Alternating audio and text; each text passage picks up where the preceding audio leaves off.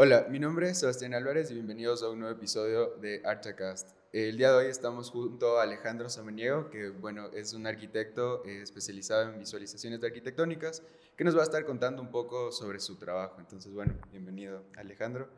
Eh, y bueno, para arrancar, la primera pregunta que siempre hacemos en el podcast es cómo empezó, eh, bueno, tu carrera en el mundo de la visualización y también con Squarebox, el que es tu estudio de visualización. Chévere, gracias Sebas, gracias por la invitación. Me gradué creo que en el 2009, si no estoy equivocado, eh, y lo primero que hice apenas salí de la, de la universidad fue irme a especializar en Argentina. Eh, ahí hice un, varios cursos de 3D. Regresé y regresé con las expectativas o realmente sin ningún plan específico sobre trabajar en visualización. Eh, entré a una oficina, comencé a trabajar en diseño y ahí vi la oportunidad de ayudarles en la parte visual querían comenzar a comunicar mejor sus proyectos, crear imágenes que vendan ya desde el diseño. Y desde ahí empezó un poco todo. A, medida que avancé en eso, comenzaron a, a, buscarme clientes. Yo hacía esto como freelance, lo hacía en mi tiempo libre, tenía mi trabajo en una constructora. Y de a poco creo que me fueron conociendo algunas personas, los clientes llegaban y finalmente en el año 2015-2016 me volví a encontrar con uno de mis compañeros de la universidad, que también estaba metido en esto y él me propuso, me propuso ser socio de su, de su firma, que era Squarebox. Él, él, fue el fundador, Fernando, Fernando Tirado se llama, y con él sigo trabajando hasta ahora. Eso fue en el año 2016. Ya son seis años de, de crear, de tener Squarebox. Ya, ya es bastante trayectoria. Sí, tenemos una lista larga de clientes, creo, y nos va bien, nos va bien, no me puedo quejar. Este, es bueno trabajar, tenemos muchos clientes afuera, que eso también nos ayuda. Chévere. Una de las cosas que mencionabas es que, bueno, tú decidiste especializarte como que en el tema de representación. ¿Qué te llevó como a, involucrarte a eso? Como que, ¿Qué fue lo que despertó tu gusto hacia eh, la visualización?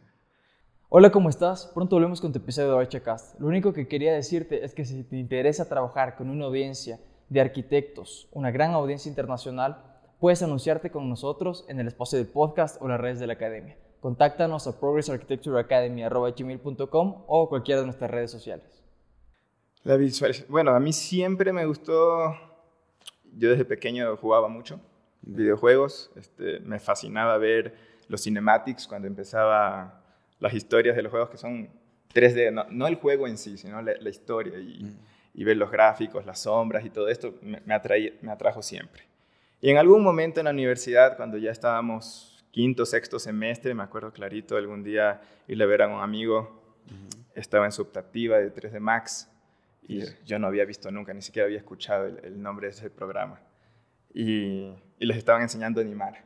O sea, creo que era algún objeto básico, una esfera que se movía de un lado al otro, eh, y después lo renderizaban y hacían la secuencia, y eso me, eso me voló la cabeza. Entonces, ahí el siguiente semestre cogí esa optativa y, y bueno, y, cuando, cuando eres arquitecto también, ¿no? O sea, tienes todo este bagaje de, representar, de, dibujar las cosas. Eh, a mí siempre me gustó presentar bien mis proyectos. Tal vez no llegaba a la extensión de diseñarlos perfectamente a los proyectos, pero por lo menos en la parte gráfica creo que, que me defendía bien y, me gustaba, me gustaba, ok, esto se ve bien, lo puedo entregar. Chévere, creo que es lo que a veces pasa de que eh, un muy buen proyecto, si no está bien presentado, es como que pierde un poco su valor y a veces como proyectos que no lo alcanza a desarrollar todo, si los presentas bien es como que por ahí amago un poco, ¿no? totalmente, totalmente, sí, la representación gráfica de, en nuestra carrera en arquitectura creo que es uno de los puntos más importantes, debería ser, es creo, la base de, de comunicar bien tu proyecto. ¿no? Un proyecto puede ser precioso, súper bien pensado, pero si no está bien representado, no está bien comunicado, pierde mucho. Claro. Y sobre todo cuando también, o sea, a veces como que se usa mucho el programa, ¿no? que es algo que a veces pasa y que ahora es como tendencia el utilizar estos programas de renderizado que son como que te arrojan eh, normalmente como que una visualización del proyecto como una aproximación pero hay una diferencia entre eso y hacer como con una imagen, digamos, un poco más profesional o como que pensada de pensar en cómo contar la arquitectura a través de la representación, que al final es como el, el, fin de eh, estos programas más que solo mostrar como un preview. Sí, sí, sí. Creo, que aquí habría que hacer una diferencia bien marcada entre lo que es la representación gráfica de un proyecto, la comunicación de un proyecto a nivel académico y a, nivel profesional o, de ventas inclusive. ¿no? Este, uno como arquitecto tiene su visión de cómo debería verse el espacio, cómo deberían de ser las cosas. Eh, que esa imagen transmita no solamente el espacio, sino tu forma de diseñar y de pensar, cómo, cómo pensaste tú en ese proyecto. Esa es la perspectiva del arquitecto. Uno como arquitecto tiene esa perspectiva, por lo menos yo lo, yo, lo veo así. Cuando trabajas con una constructora, ellos se basan en lo comercial, es otro tipo de imagen que buscan ellos. Y cuando estás en la academia, este, buscas, por lo menos yo como profesor, eh, busco que ellos eh, no solamente representen el espacio, sino que también eh, cuando uno vea ese gráfico sepan quién fue que lo hizo o sea, mm. y, por qué llegaste a ese gráfico así. Como plasmar un poco la esencia de cada persona y proyecto, obviamente. Que tenga identidad, sí, eso, eso es lo que les digo yo a los chicos. O sea, intenten de que sus gráficos tengan su identidad, que, que uno vea los gráficos y, y, ok, este sé que es de, de tal alumno, el de acá es, sé que sin necesidad de ver que, que él fue el que lo entregó, ¿no? Mm, chévere. Y justo ahorita que hablabas como que un poco la diferencia entre lo profesional y lo, eh, como que en la academia, el tema de la representación, ¿cómo fue eh, como las primeras aproximaciones eh, ya trabajar como que en un mundo más comercial? Digamos, ¿qué clientes tenías al inicio? ¿Cómo fue que fuiste consiguiendo tus primeros clientes? ¿Cómo fue más o menos como ese desarrollo de ya hacer como que solo visualización? Sí. Cuando regresé de Argentina, como te comenté, ya especializado en esto del 3D, pero no tenía muchos conocidos. Tus primeros clientes, por lo general, son tus amigos. Eh, yo fui uno de los que se graduó casi, casi primero, digamos, de la mayoría de mis amigos. Ellos se demoraron, tenían bastante tiempo para hacer la tesis, entonces se tomaron su tiempo. Esa fue mi práctica, digamos. ¿no? Los proyectos de ellos no eran clientes, eran amigos que les hacía las imágenes. Eh, y de a poco se fue regando, ahora después venían otros alumnos este, a buscarme para que le hagan sus imágenes. Y como recién estaba graduado, no me pareció mal, me pareció buena práctica, se cobraba poco, era estudiante. Eh, después ya comencé a trabajar en la constructora y los mismos clientes de la constructora me buscaban, me decían, Ve, necesito mostrar el, el diseño, ¿qué, ¿qué, hacemos? Entonces ahí les mostraba las cosas que habían hecho y de a poco se fue construyendo una cartera de clientes. Eh, la mayoría de con los que hice trabajos en ese, eh, ya no son clientes míos. Eran clientes muy espontáneos que salían por ahí, no volvían. Eh, ya cuando lo hicimos con Square Walls ya es distinto, ¿no? Ya tenemos una lista de clientes eh, más estable. Tenemos algunas oficinas que, que han estado aquí, de hecho. Urlo, por ejemplo, Tech, de los últimos que me acuerdo. con Nicolás también conversamos, él hicimos un par de proyectos pequeños, unas casas que, que había hecho. Eh, y tenemos eh, clientes afuera, clientes grandes, algunos eh, hemos firmado contratos de confidencialidad que no te dejan hablar y demás. Pero, pero sí, sí tenemos una lista estable y creo que bastante grande de clientes. Chévere, y justo ahorita que hablas como de clientes afuera, ¿cómo fue esta aproximación a internacionalizarse un poco? Como, porque claro, aquí como comentabas, es, es chévere eh, porque ya tienes como que tu grupo de amigos, que es como con quien empiezas a hacer tu portafolio, básicamente, como un poco a mm, ganar experiencia, digamos. Pero ya como para mostrar tu trabajo afuera y, generar como clientes, ¿cómo, ¿cómo, fue ese proceso? Bueno, el proceso o la, o la, idea realmente nació cuando, cuando me senté a hablar con Fernando, que te digo es el, socio fundador de Square Voxel. Eh, yo tenía en mi cabeza que de visualizaciones aquí en Ecuador no se podía vivir. Ya a nivel profesional se me va a dedicar el 100% de mi, de, mi, tiempo a esto. Estaba muy inseguro sobre el regreso, el ingreso que eso me iba, me iba a dar acá. Y siempre eh, tuvimos en, en la cabeza que teníamos que trabajar afuera. ¿no? Afuera se cobra mucho mejor, hay mayor libertad, hay mejores proyectos, proyectos más grandes, proyectos, no quiero decir más interesantes porque no hay que, aquí hay proyectos muy buenos, ¿okay? pero se hacen más cosas ¿no? afuera. Eh, y tengo la ventaja de que Fernando, Fernando tiene ya su residencia, él, trabaja desde Nueva York.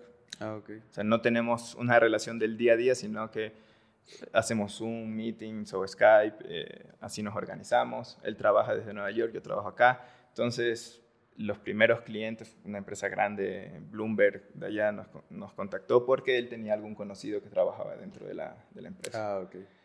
Y, y, lo bueno de esas empresas grandes es que trabajan con muchas empresas más y por ahí se va regando la voz y por ahí te siguen contactando. Claro. Creo que siempre que hay un buen trabajo, poco a poco va saliendo, ¿no? Y cuando ven algo que está bien hecho, que es diferente, eh, como que ya eh, te ayuda a que más gente te contacte y vean tu trabajo, sobre todo, que es lo importante. Y justo hablando un poco de eso, como que cuál es de eh, los retos más grandes de los que te has enfrentado, como que a lo largo de tu carrera en general. Bueno, yo te diría que precisamente Square Voxel representó un reto bastante grande, fue un salto al aire, estos que no estás seguro si va a funcionar o no.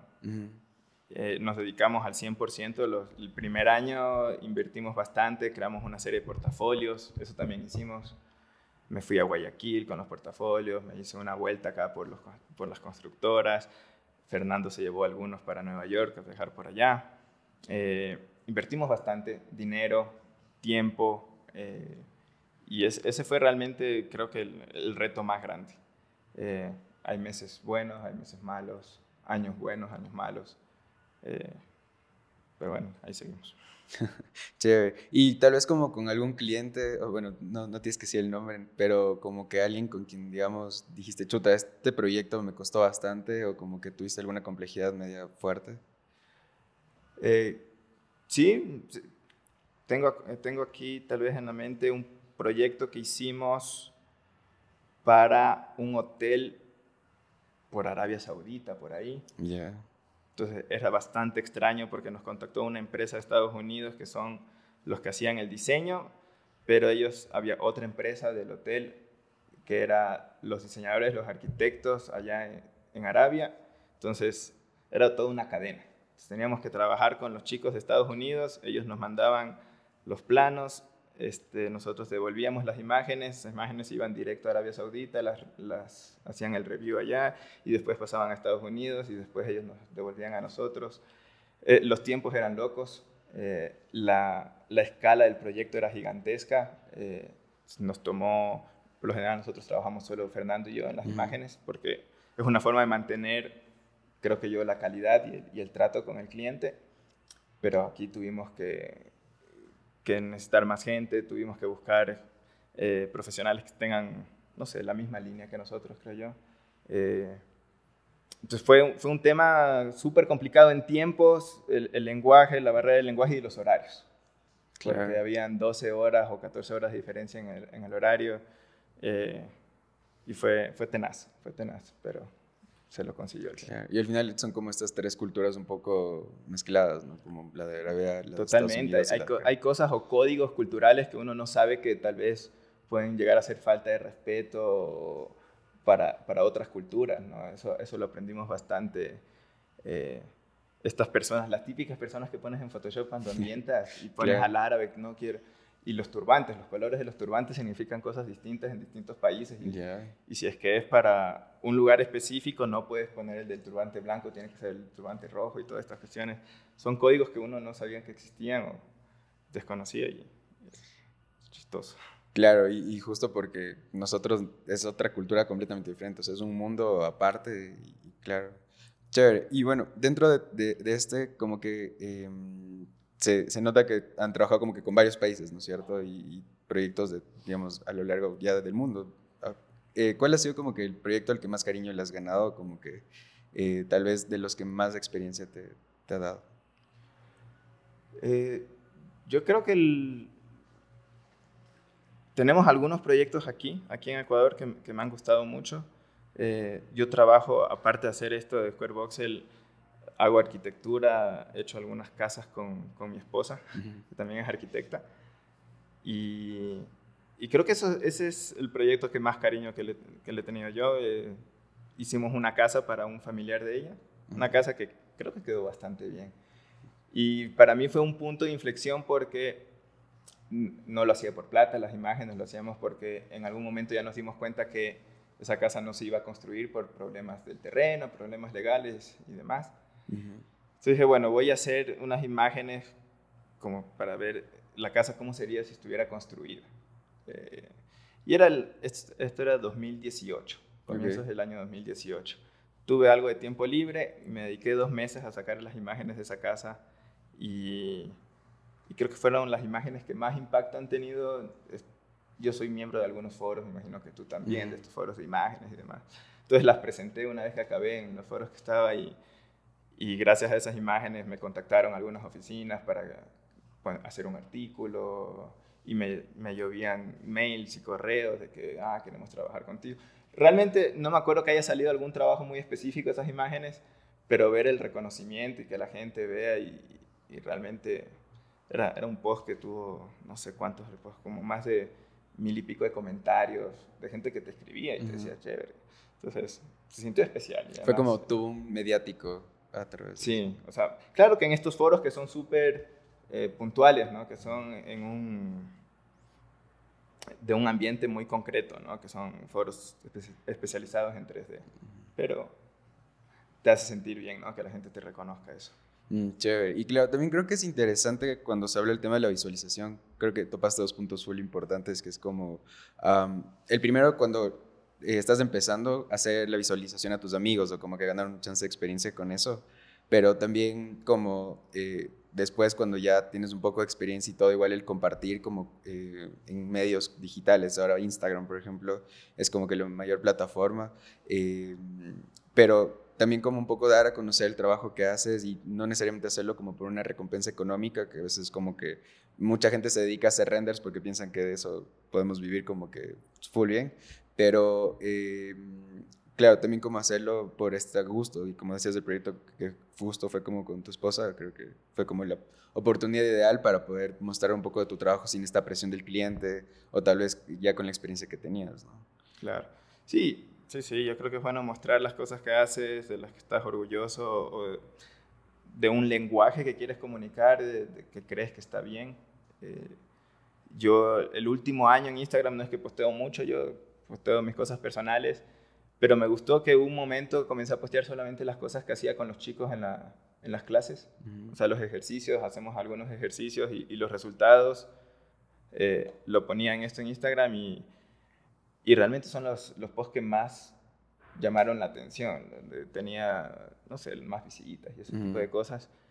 Y, y, me di cuenta que hay un gran número de las personas que, que siguen mi trabajo que son estudiantes. Eh, y, es interesante eso porque eh, te da una respuesta en tiempo real, digamos, de las cosas que haces. Cuando, cuando eres profesor y impactas de cierta manera la vida de los chicos o les enseñas cosas, es súper gratificante, ¿no? Ver que ellos, hay la respuesta también por parte de ellos. Chévere, y justo ahorita que hablas como de tu eh, etapa de profesor, que bueno, ahorita eres profe, eh, ¿cómo fue este acercamiento a, a, dar clases? ¿Cómo empezaste a involucrarte como con el mundo académico ya como docente más que aparte.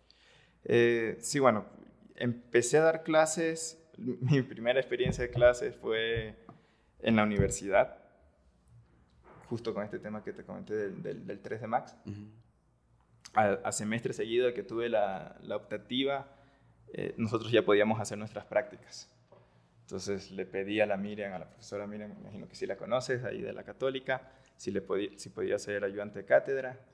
Eh, y... Sí, Miriam es bueno, una profesora de la universidad que eh, se dedica a enseñar representación gráfica o dibujo eh, en la universidad. Entonces, yo me llevo muy bien hasta ahora con ella. Me dijo, sí, claro. Entonces, casi quedaba las clases yo. Este, o sea, la minecita me ayudaba, bueno, yo le ayudaba realmente, pero me daba bastante libertad. O sea, me, me, gustó porque me dio responsabilidad. Yo estaba con los chicos, yo, yo, estaba ahí todo el tiempo con ellos enseñándoles. Y esa fue mi primera aproximación, digamos, a dar clases. Y de ahí comencé a dar clases otra vez en el finales del 2017 en la UTLA, justo cuando comencé Square Boxer, un poco después. Eh, como para compensar tal vez tiempos, a veces en Square Voxel estábamos a full con algunos proyectos y había meses en que no teníamos nada de, trabajo. Eh, y me acordé de esto que, que di en, en la universidad. Me gustó y me gustó. Creo que es una experiencia, no es para todos enseñar. Eh, entonces fui con mi portafolio, con el portafolio de Square Voxel, allá a la UTLA, me recibieron muy bien. Eh, les gustó lo que vieron y me dijeron, bueno, acá puedes, puedes dar clases de esto. Estuve ahí hasta recién, recién salí de la UDLA. Y después de eso, comienzos de 2018, me fui a la católica también. lo fui más como un experimento porque me dijeron había un puesto para un profesor ocasional e iba a ser solamente por ese semestre. Pero me gustó mucho más el ambiente de la católica, tengo que decirlo. Este, los chicos creo que se esfuerzan un poquito más o, tuvimos mejor química. Tal vez también es por lo que yo era la católica, es cierto cariño ¿no? a, la, facultad. Eh, eso no quiere decir que en, la ULA no me fue bien. Eh, hay, muy chicos, hay chicos muy buenos. Este, pero me invitaron el siguiente semestre, supuestamente no, no podían invitarme semestres seguidos, me volvieron a invitar para dar clases y de ahí ya me dijeron que me podía quedar, que tenía ahí un puesto. Chévere, hasta ahora estoy ahí. Disfruto bastante, disfruto bastante. Y bueno, justo decías como que enseñar no es para todos, como que ¿por qué crees que, o qué es lo que te llevó o te motivó a, a enseñar justamente? Eh, ¿por, qué, ¿Por qué enseñar no es para todos? Yo creo que eh, hay una gran responsabilidad en enseñar. este, yo intento de todas mis clases dar todo lo que sé, lo que yo creo que le va a servir al estudiante, eh, sin límites, por así decirlo. Eh, y no sé si todos tienen esa misma vocación este, de, entregar todo ese conocimiento. Eh, yo no tengo ningún problema, yo creo que eso me permite a mí aprender más cuando uno aprende cosas para enseñarlas, las aprende más profundamente. Eh, yo comencé, por ejemplo, dando clases en AutoCAD, me acuerdo, ahí en la UDLA, y dije, ok, yo he usado AutoCAD ya casi 20 años, no necesito ni repasar el AutoCAD para dar clases. Pero realmente me, senté un día, un, un, par de semanas antes de dar las clases y ¿realmente sé usar AutoCAD o no? y, te comienzas a hacer esas preguntas. ¿Qué me pueden preguntar en la clase? ¿Me sé todas las respuestas posibles o no? Y eso hace que te profundices mucho más en el tema, aprendas mejor. Si es que no tienes esa vocación de querer enseñar las cosas y enseñar todo lo que sabes, no haces ese, ese trámite de sentarte y decir, a ver, ¿qué me falta? ¿Qué, qué necesito? ¿Cómo, ¿Cómo mejoro mi entendimiento en esto? Entonces, a eso me refiero otra vez con, con que no es para todos. Mm.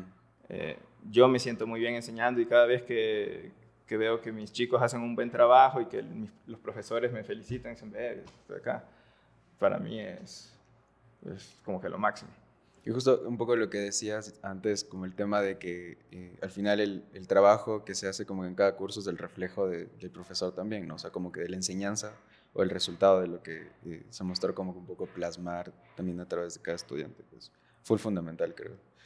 Chévere. Y bueno, ya como que en la etapa de profesor, ¿cuál fue tu mayor reto? Porque como Square y bueno, visualización ya como que más o menos sabemos, pero como profesor. Eh, el mayor reto, yo creo que es lo que, lo que te dije antes, es mantenerte. Las clases que yo doy, que doy representación gráfica, eh, enseñas herramientas digitales, bueno, no solo digitales, pero enseñas herramientas que van evolucionando cada cada semestre, cada año, eh, y uno tiene que mantenerse a la par con, con esos conocimientos, con, esas, con esos hardware, software que hay y demás. Eh, entonces el reto es constante porque intento, intento no quedarme en lo que di el año pasado, el semestre pasado, intento de ver cómo lo cambio, qué, qué puedo mejorar. Eso toma tiempo y, creo que ese es el mayor reto, o sea, dedicarle tiempo suficiente para seguir aprendiendo esto y enseñando mejor. Y justo ahorita que, que hablas del tema de eh, como que ir actualizando, ¿no es cierto? Eh, se me hace como, no sé, interesante que dentro de la rama, digamos, de visualización, de hacer renders, de 3D, es como que un, tal vez una rama de la arquitectura que está evolucionando muy rápido comparado con otras, tal vez. Eh, y también con el cambio de softwares, antes, por ejemplo, SketchUp es un programa súper nuevo, pero que ahora es como fundamental y tal vez ya está, está pasando un poco, digamos, de moda. Eh, hay muchos modelados más de 3D y como que programas y variantes que se van dando.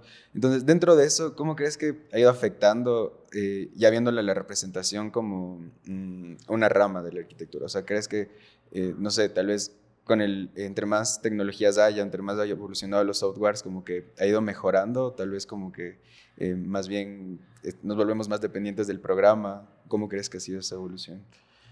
Sí, creo que ese, a ver, es, es útil que las cosas vayan mejorando, que cada vez haya más programas, eh, te da libertad de escoger, pero sí es un problema, sí es un problema. Eh, estos programas intentan de facilitarte las cosas, los alumnos eh, tienen las herramientas ahí, las librerías, te vienen ya con librerías gigantescas y se preocupan de las cosas que no son importantes a veces los alumnos. Eh, uno como profesor o yo como profesor lo que intento es enseñarles principios, principios de composición, bases teóricas sobre cómo hacer una buena imagen eh, independientemente del software que utilices, del programa. No, no, tus resultados o una buena imagen no depende de, la herramienta que utilices, sino de los conceptos, de las bases, de los principios que, que quieres mostrar y que quieres comunicar. Entonces, eh, yo intento a los chicos darles un flujo de trabajo, este tipo de, de dibujo o material lo vas a hacer en este tipo de programa. No intento decirles en qué programa, eh, y lo que sí les, les motivo es que eh, piensen en, sus imágenes, piensen en sus proyectos y no dependan del software, que, el software no sea el que les dé el resultado final. Eh, hemos comenzado a tener ahora último estos años con esta evolución de estos programas que tú dices, una serie de imágenes o de proyectos que no te, no te dicen nada sobre la persona que diseñó ese proyecto. Son mm. imágenes genéricas que pueden salir o que pueden ser de cualquier proyecto. Entonces, intento que ellos peleen contra eso, que impriman un poco de ellos en cada una de las imágenes que hacen. Entonces, si, si conservan eso, yo creo que, que habrán ganado bastante para sus proyectos. Chévere. Y como justamente hablando del tema de las imágenes, ¿qué crees que es lo que diferencia, por ejemplo, un render que mm, no está como trabajado a profundidad o que no es más que el sacado del programa como base a un poco más del trabajo como profesional que, que se hace respecto a eso? Eh, ese, es un tema que hablamos bastante con mi socio, con Fernando. Cómo nosotros le damos un mejor producto al cliente, eh, cómo nos identificamos. Nosotros tenemos un proceso de trabajo súper marcado. Siempre que nos reunimos con los clientes le decimos, este va a ser el proceso. Intentamos que el cliente esté siempre en cada uno de los pasos. Entonces, eh, creo que lo, lo, que se va a diferenciar realmente es en ese producto final sea algo que el cliente sienta que se hizo para él. Eh, nosotros desde el image plan, que es el, plan que hacemos para cada una de las tomas, nosotros les mandamos varias composiciones, varias tomas, escogen ellos sus tomas y les decimos, ok, deberíamos de ir por este camino, esta iluminación es la que te conviene, ve cómo, cómo resalta el volumen, la, la arquitectura. Eh, y siempre hay esta comunicación constante con el cliente, siempre es de ida y vuelta. Eh, entonces, intentamos involucrar al cliente en el proceso y eso creo que es lo que hace que estas imágenes eh, o que el cliente se sienta satisfecho con lo que recibe. Que finalmente es para lo que pagaron, ¿no? Claro. Y bueno, también viéndolo un poco, eh, porque a ver, pasa mucho que, por ejemplo, contratan pasantes, ¿no? Eh, digamos, eh, un estudio de arquitectura, una constructora contrata un pasante y te dice, eh, entre los requisitos, saber hacer renders, por ejemplo. Pero tú ves como que esos renders y luego es un render, digamos, de alguien profesional o que ya va bastante tiempo dedicado a eso y es otro mundo completamente diferente. Entonces, ¿qué crees que es como lo que a veces, no sé, lleva a que no se le dé tanta importancia a las imágenes que muestran el proyecto más allá de solo tener como una primera aproximación, más con imagen como profesional? Eh, ¿cuál, ¿cuál, es la gran diferencia? Este, yo creo que va a depender de, ahorita hablabas de un pasante o de, alguien que trabaja en una oficina, ¿no? Va a depender de, a veces de la oficina misma en sí. Eh, ¿Qué tanto... Eh, aquí hay que separar mucho, creo que el mundo de las oficinas de, arquitectura y de las constructoras, de las inmobiliarias, que, que es otro mundo, ¿no? Eh, yo, yo creo que es, es muy bueno el hecho de que estas oficinas nuevas, jóvenes de arquitectura estén contratando estudiantes, eh, porque es bueno para el estudiante, aprende con, con profesionales que son buenos. Eh, ¿qué, ¿qué, va a cambiar? No sé, yo creo que deberíamos de darle el chance al, al, estudiante, a la persona, a este joven que, que está haciendo las imágenes, eh, que aprenda cuál es el proceso de trabajo de cada oficina intenta imprimir esa identidad de la oficina en las imágenes. Este, y eso solamente se logra con tiempo. Entonces, va a depender de, que esa oficina le dé el tiempo a, las personas. Este, y cómo quiere mostrarse esa oficina, cómo quiero mostrar mi proyecto. Estas imágenes que estoy haciendo aquí en, en la oficina son lo suficientemente buenas, eh, me representan o no me representan. El mundo inmobiliario es otro mundo aparte. Ellos te van a contratar un mejor rende porque necesitan vender. Eh, yo creo que como oficina de arquitectura tienes una flexibilidad mayor y es simplemente cómo te quieres mostrar. Y bueno, justo ahorita que dices eso, no sé, si tuvieras que elegir entre hacer de inmobiliaria o hacer de oficinas de arquitectura, ¿con cuál te quedarías? Ah, mil veces de arquitectura. Sí. Sí, sí. Ok. Eh, lo, disfrutamos mucho más. Eh, lo disfrutamos mucho más porque como Fernando y yo somos arquitectos, eh, tenemos un punto de vista, queremos ver la, la, imagen o tenemos esta idea del proyecto, cómo se debería ver, y las oficinas de arquitectura tienen por lo general una idea parecida, ¿no? Los inmobiliarios se llevan más por la parte comercial. Claro, y a veces es medio, bueno, feo decirlo, ¿no? Pero entre arquitectos nos entendemos más que como con gente de afuera. Es un poco como lo, que a veces pasa, ¿no? Tal vez con una inmobiliaria es otro mundo, como tú decías, y claro, a veces como que hay que eh, un poco regirse a ciertos parámetros que ya tienen, porque ahí la prioridad es más vender que mostrar, digamos, como la arquitectura un poco más... No sé, creo que somos un poco románticos también nosotros con esta idea de mostrar la arquitectura. Sí, sí, los arquitectos. Eh, en general. Demasiado románticos somos. Este, nos gusta esta nostalgia de la arquitectura y, y las sombras, los volúmenes, este, los comerciales no, los comerciales son todo color. Y, claro. Y la familia feliz y, vender esta idea que, que a rato, bueno, ya, ya se vuelve...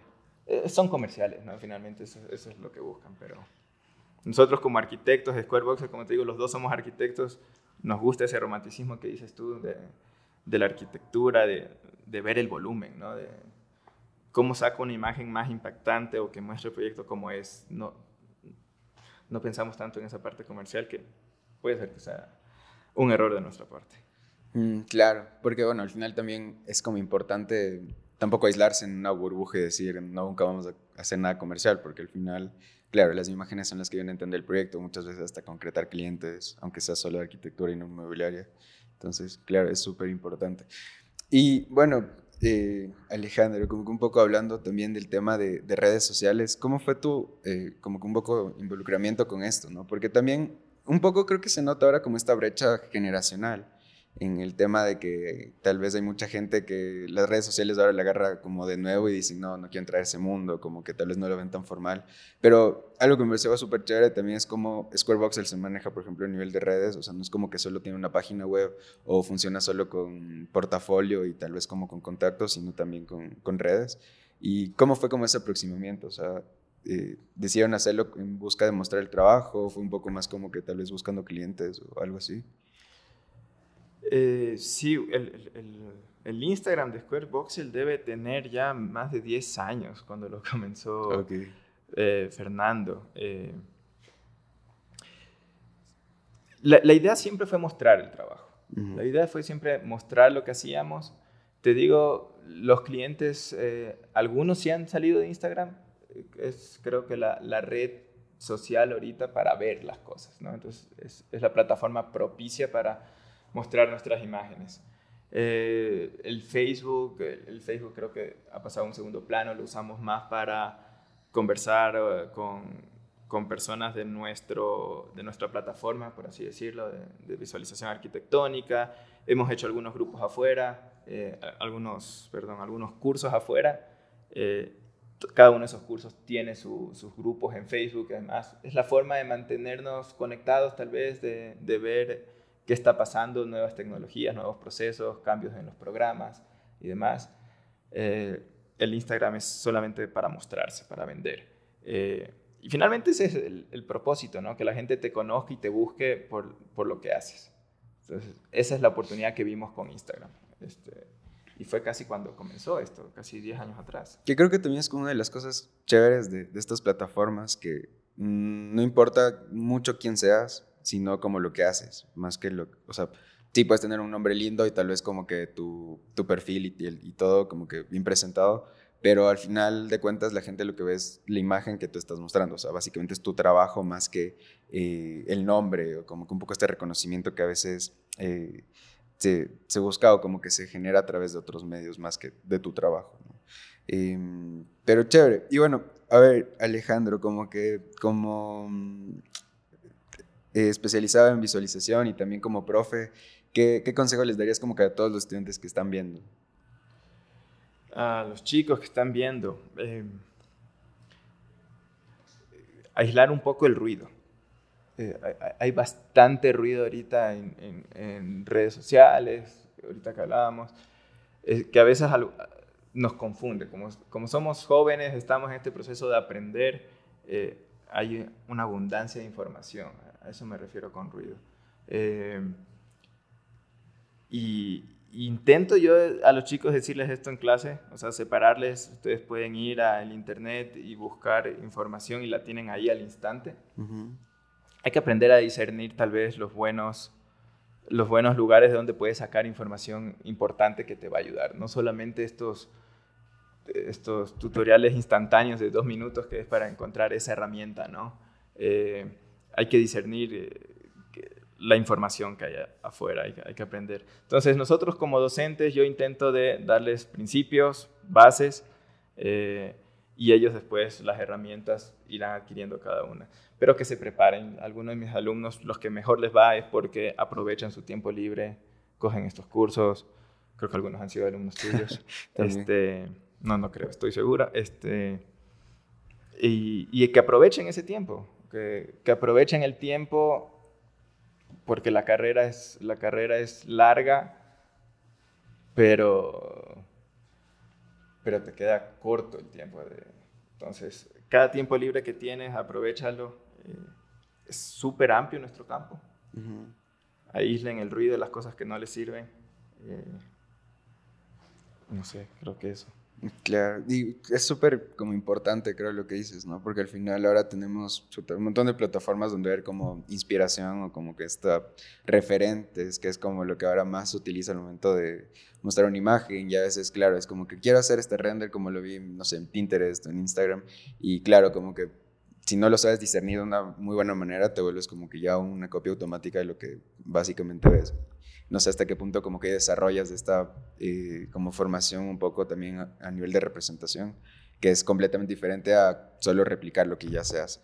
Entonces, chévere. Y, y bueno, justo, bueno, como última pregunta antes de ya ir cerrando, eh, ¿qué opinas de, de, justamente estos cursos que, que son como que, digamos, extra? Porque comentaste también un poco el tema de los tutoriales, entonces como que de esta formación extra, claro, a veces como que te enseñan a usar el programa, pero no cómo hacer una imagen, que es como un poco esta analogía de cualquiera puede tomar una foto con su celular, pero no todos pueden hacer fotografía, que es como la diferencia de... Entonces, ¿qué opinas justo como de estas herramientas extra que a veces se, se, tienen? Eh, a ver, yo estoy totalmente a, favor de estos cursos de formación. Eh, creo que son un buen complemento para la universidad. Eh, la universidad tiene bastantes carencias. Creo que los programas o la malla curricular de la, de la, universidad está siempre cambiando de acuerdo a, distintas cosas, al CES, al Ministerio de Educación y demás, eh, y lo cual ha dejado algunos vacíos. Eh, yo como arquitecto y, profesor en, una facultad de arquitectura entiendo cuáles son los vacíos en, en, en la facultad de arquitectura, me imagino que en el resto de carreras debe ser algo parecido. Entonces, estoy totalmente de acuerdo con estos cursos de formación, son unas bases o son un complemento para, para lo que nosotros hacemos como profesores. Eh, les diría que otra vez tengan cuidado, yo creo que los cursos de formación son buenos, los tutoriales a veces no tanto. Los tutoriales son muy enfocados y, y tienen este problema de que tienen un solo punto de vista. A cambio, un curso bien formado, este, tiene mucho más pensamiento detrás. ¿okay? ¿Cómo estoy dando este curso? ¿Cómo te estoy formando? ¿Qué herramientas te estoy dando? Intentas de sacar conclusiones de, de lo que hiciste. El hecho de enrolarte en estos cursos, no sé, enrolar, ¿sí? Em, Involucrarse tal vez. Sí, este, te involucra más a ti como estudiante. ¿sí? Si es que tú tienes la información eh, gratis o instantánea ahí con un solo clic, información que tal vez no la vas a valorar demasiado no te involucras demasiado. No te comprometerse también, que a veces pasa, ¿no? Porque, claro, cuando hay como que una transacción de por medio, cualquier tipo, eh, también como que hay este compromiso, ¿no? De ya invertí algo, entonces por eso tengo que hacer el curso y ya como que un poco... Totalmente, como que te obligas, ¿no? Te obligas un poco más, tal vez suena feo decirlo así, pero, pero creo que es importante que haya eso, que haya ese compromiso de tu parte también para prepararte mejor. Chévere, súper. Y bueno, em, como última pregunta, eh, Alejandro, como que qué anécdota podrías contarnos a lo largo de toda tu carrera? ¿Anécdota en, algún campo específico o no? Cualquiera. La que que quieras. Em, anécdota. Bueno, tal vez cómo, cómo comenzó Square Voxel. Square, Square Voxel, eh, yo conocí a Fernando en, cuando yo estaba en sexto semestre.